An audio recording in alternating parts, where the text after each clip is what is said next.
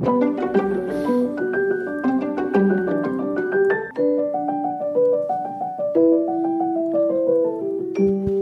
Herzlich willkommen. Neue Folge Sprung im Ei. Hallo Silvia. Hallo Jochen, grüß dich aus Düsseldorf. Wir reden heute über ein spannendes Thema, wie ich finde. Es geht um die Samenspende. In Deutschland sind ja mehr als 100.000 Kinder mit Hilfe einer Samenspende geboren worden bislang. Seit 1970 ungefähr gibt es in Deutschland die Möglichkeit dazu. Darüber wollen wir sprechen. Erstmal, lass uns mal den Begriff klären. Samenspende. Man kann sich was drunter vorstellen. Was ist es genau? Genau, man kann sich was drunter vorstellen und äh, da geht gleich bei vielen die Fantasie los. Und wir wollen mal mit diesem Tabuthema aufräumen, denn es gibt ganz viele Menschen, die eine Samenspende brauchen. Also äh, das ist wie Blutspende, nur eben, dass ein Mann äh, Samen zur freien Verfügung stellt. Und ja, damit werden Kinder gezeugt. Und ähm, da gibt's eben einen riesen äh, Graumarkt für, da können wir gleich nochmal eingehen. Aber bei mir in der Praxis brauchen das zum Beispiel heterosexuelle Paare ähm, und ähm, der Mann hat eben keine Spermien mehr aufgrund einer Krankheit oder einer genetischen Störung oder eines Traumas früher. Lesbische Paare werden mit Samenspende behandelt. Und ähm, was jetzt wirklich im Kommen ist, sind die Single Moms by Choice. Also Frauen, die ähm, sich ohne Partner entscheiden, dazu Mutter zu werden. Wie funktioniert das? Also viele Paare äh, oder Frauen suchen eben im Internet jemanden, der mit ihnen ähm, die Samenspende durchzieht. Also es läuft über eine Bechermethode, dass ähm, ähm, ja, Männer bereit sind, in einem Becher ihren Samen quasi abzugeben und der Frau zur Verfügung zu stellen und dann kannst du das in eine Spritze aufziehen und vaginal einsetzen.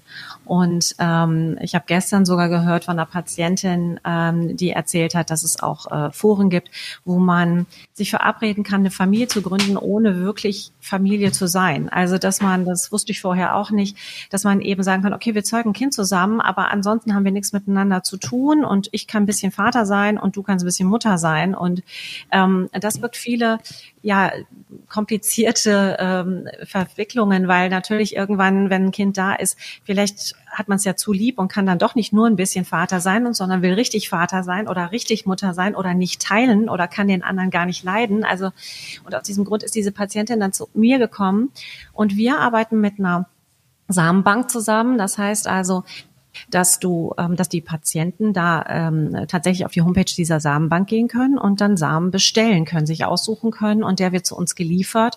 Und meistens sind die Frauen ja gesund und so, dass was reicht, eine Insemination zu machen. Und ähm, da ist eben der Vorteil, dass der Samen schon untersucht worden ist und eben Gefahren wie jetzt eine HIV-Übertragung nicht, also nicht bestehen. Hm. Du hast es gerade gesagt, ich denke mal, das ist ganz wichtig ja, dass ich ähm, im Prinzip, äh, es geht es ja auch um Anonymität und, ähm, und am Ende auch um, um rechtliche Dinge. Ähm, ist es denn so, dass ich als Samenspender dann später die Möglichkeit habe, ja, okay, ich möchte auch wissen, wer mein Kind ist oder eben umgekehrt, das Kind auch wissen, wer der Vater ist?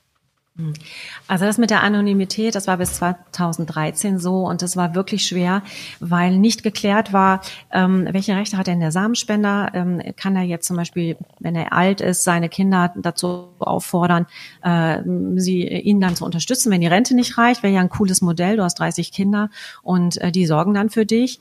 Oder äh, andersrum, ähm, der Samenspender ist nachher reich und vermögend und dann kommen die kommen 30 Kinder und wollen ans Erbe. Und das war nie geklärt, weil das irgendwie so ein Schmuddelbereich äh, abgetan, also als Schmuddelbereich abgetan worden ist. Und da hat, und die Lobby ist natürlich auch klein. Und insofern hat sich keiner dafür interessiert. Und was ein ganz wichtiger Grund ist, dass natürlich die Kinder darunter leiden, ähm, dass sie, ja, dass dann eine Anonymität, wer ist denn mein Vater, ne, äh, im Raum stand. Und daraufhin hat eben äh, eine Patientin geklagt oder ein Kind geklagt, nicht eine Patientin, und hat gesagt, ich möchte wissen, wer mein Vater ist und ich habe das Recht, das zu erfahren. Und dem hat das Oberlandesgericht in Hamm 2013 zugestimmt und hat eben gesagt, okay, das Recht des Kindes auf Erkenntnis seiner eigenen Herkunft ist ähm, höher bewertet als die Anonymität des äh, Spenders. Und daraufhin hat auch der Gesetzgeber dann gesagt, okay, da ist Handlungsbedarf und ähm, hat 2018, fünf Jahre später, ähm, das ähm, äh, also DIMDI geschaffen. Das ist das ähm, Samenspenderregister geschaffen und ähm, das ist verpflichtet, 110 Jahre alle personenbezogenen äh, Angaben zum Spender und der Empfängerin äh, nach der Geburt eines Kindes aufzuheben. Das heißt also, wenn ich jetzt eine Samenspendebehandlung hier mache und daraus entsteht ein, ein, eine, ein Kind, also nicht nur eine Schwangerschaft, sondern es muss die Geburt sein, dann melde ich das an dieses äh, Samenspenderegister und daraufhin wird von denen die entsprechende Samenbank kontaktiert und die Samenbank rückt dann alle Daten an das Register weiter und es muss 110 Jahre aufbewahrt werden, um dann eben ähm, wenn das Kind dann 16 ist, hat es einen Anspruch zu fragen, okay, wer, wie heißt denn mein Spender? Und es werden Name, Geburtsort, Staatsangehörigkeit, die Anschrift zu dem Zeitpunkt der Spende, ja, äh, festgehalten. Und wenn der Spender will, kann er noch freiwillige Angaben hinterlegen. Und die werden dem Kind dann ausgehändigt. Also ab 16 ähm, dürfen die das anfragen. Die Eltern des Kindes haben da kein Zugriffsrecht drauf. Und ähm, ja, das ist, ähm, da versucht man eben dem entgegenzuwirken. So Du hast aber als Kind nicht jetzt die Macht zu sagen, ich möchte diesen Menschen auch kennenlernen. Das steht dann dem Spender frei. Also es ist, ähm, der kann sich da abgrenzen. Du weißt nur, wer das ist. Ob der sich mit dir trifft, ist dann noch mal was anderes. Mhm. Ähm, wer zahlt eigentlich eine Samenspende? Eine Samenspende, also alle Behandlungen, ob jetzt hetero oder lesbisch oder Single, werden nicht von den Krankenkassen getragen. Das heißt, die Patienten müssen das selber äh, übernehmen und die Samenbank Kranken haben ganz unterschiedliche Preise in Deutschland.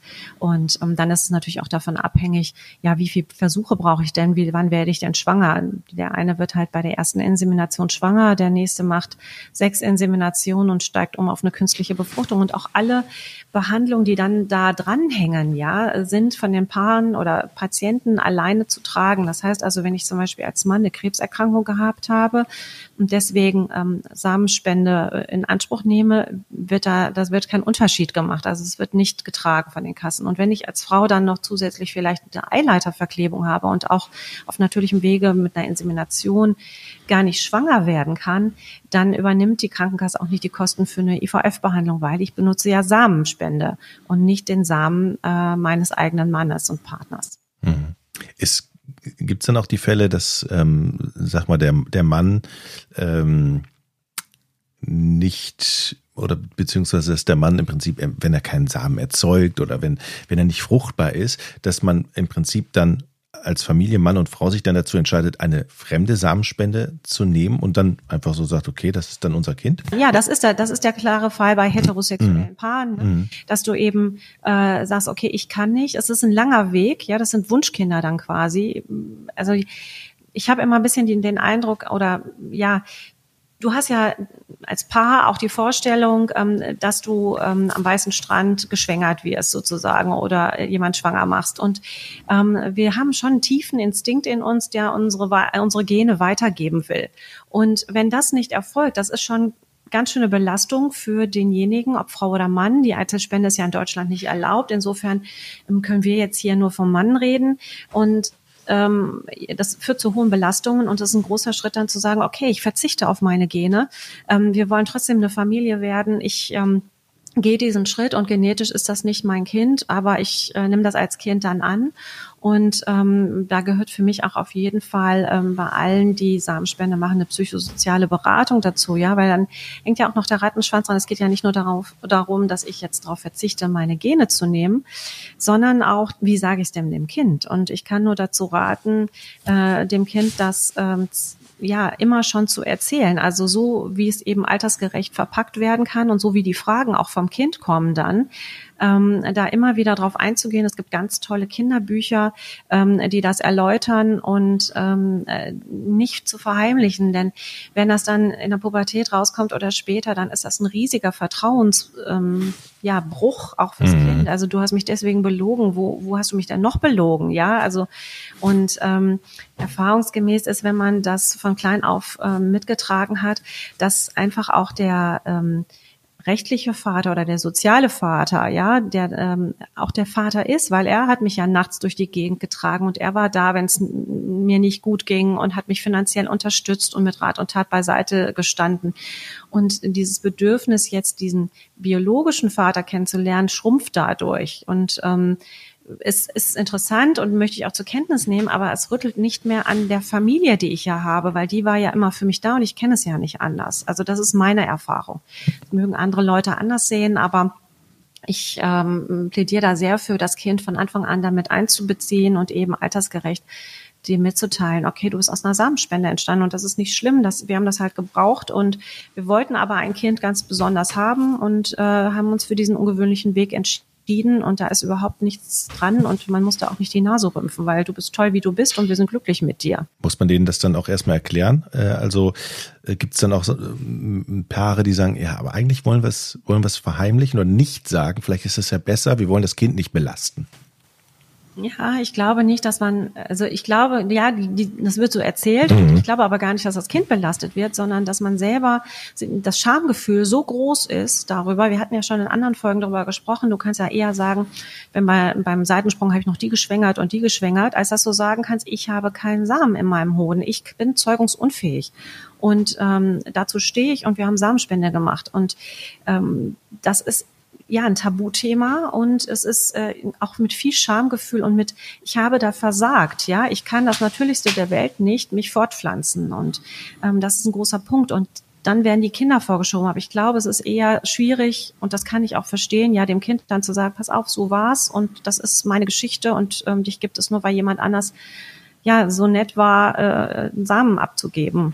Gibt es eigentlich irgendwie ein, ein Register, eine Datenbank, wo alle Samenspender drinstehen, dass man da nachgucken kann? Die Samenbanken haben ihr eigenes Register, aber du hast jetzt kein weltweites Register für alle mhm. Samenspender. Ne? Also das ist dann an die Samenbanken gebunden. Ne? Da kannst du, hast du halt, äh, kannst du gucken, wen du gerne hättest. Gibt es eigentlich, Silvia, eine Regelung, wie viele Kinder ein Samenspender erzeugen darf? Ja, es gibt kein eine Regelung tatsächlich. Ja, es gibt nur eine Empfehlung. Die Idee dahinter ist natürlich, dass du in einer Stadt nicht äh, 60 Leute hast, die alle vom gleichen Vater sind aus äh, Inzestgründen und ähm, damit verbundenen genetischen Störungen dann. Also in Deutschland ist die Empfehlung maximal äh, 15 Kinder zu erzeugen, ähm, wobei Geschwisterkinder da nicht zuzählen. Ja, und ähm, das ist aber auch länderspezifisch unterschiedlich. In der nächsten Folge haben wir einen ganz besonderen Gast. Vielleicht können wir da schon ein paar Worte drüber verlieren. Ja, wir haben den Boris bei uns, den mhm. CEO der äh, European Sperm Bank in Kopenhagen, die ähm, federführend äh, als ähm, ja weltweit als Samenbank auftritt und der wird uns dann ein bisschen mal aus dem Nähkästchen plaudern, ähm, was, was das überhaupt bedeutet, eine Samenbank zu betreiben und was die Kosten da sind und was sie vielleicht auch für Auflagen haben. Und ähm, international ist Samenspende ja äh, in vielen Ländern auch anders gestaltet. Und ähm, in Deutschland, also es gibt Länder, wo es zum Beispiel Anonymität gibt, ähm, in Deutschland eben nicht. Und wie schwierig es ist, da als Samenbank eben individuell auf diese verschiedenen Besonderheiten halt einzugehen. Das ist unser großes Thema in der nächsten Folge. Silvia, ich freue mich auf die nächste Woche. Dann erfahren wir mehr, wie es so hinter den Kulissen bei der Samenbank abgeht. Erstmal vielen Dank für diese Woche. Danke, Jochen. Bis dann. Tschüss. Tschüss.